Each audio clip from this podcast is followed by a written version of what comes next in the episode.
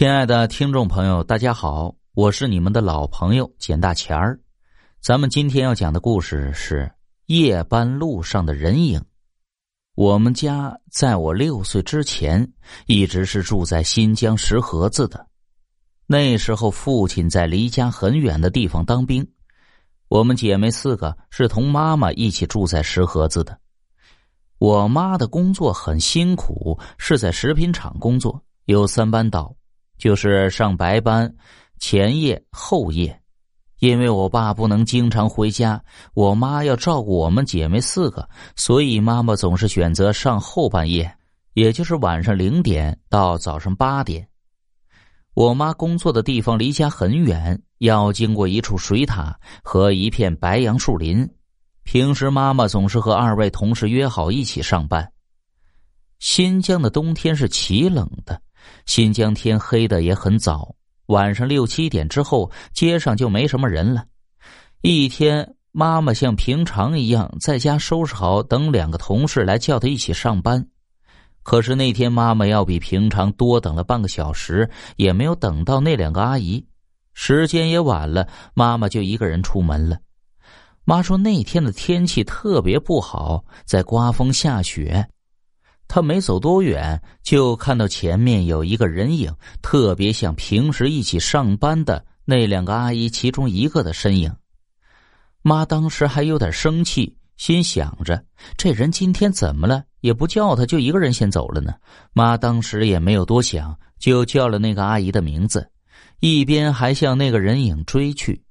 可就是奇怪了，那个人影也不回头，也不停下来，就是一直往前走。可妈妈说，她当时越跑越快，可就是追不上那个人影。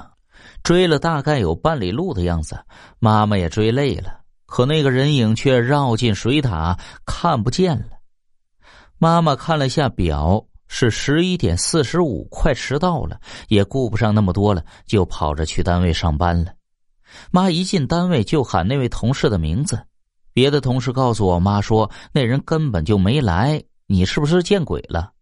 我妈当时觉得好笑，连人影都认错了。可是到我妈快下班，天快亮了，那两个同事才来上班。一个说晚上真是奇怪，有人晚上在屋外叫他，他正在哄两个儿子睡觉，可是小儿子听见有人叫他的名字就哭。那时候他小儿子很小，好像只有三四岁的样子，不让他出门。她老公也不在。所以就没理，继续哄儿子睡觉，自己也睡过了。一睁眼都早上六点多了。另一个阿姨也说，快到上班点时，有人也在外面叫她的名字。她老公出去看了，可是连个人影也没有，就回了屋里。可是，一回屋，外面又听见有人在叫她。她老公连着出去了三次都没人影，就有点心里发毛了，没让她出门。等天亮了，再到单位请假。我妈当时听完那两个人说的，又想起晚上看见的那个奇怪的人影，汗毛都竖起来了。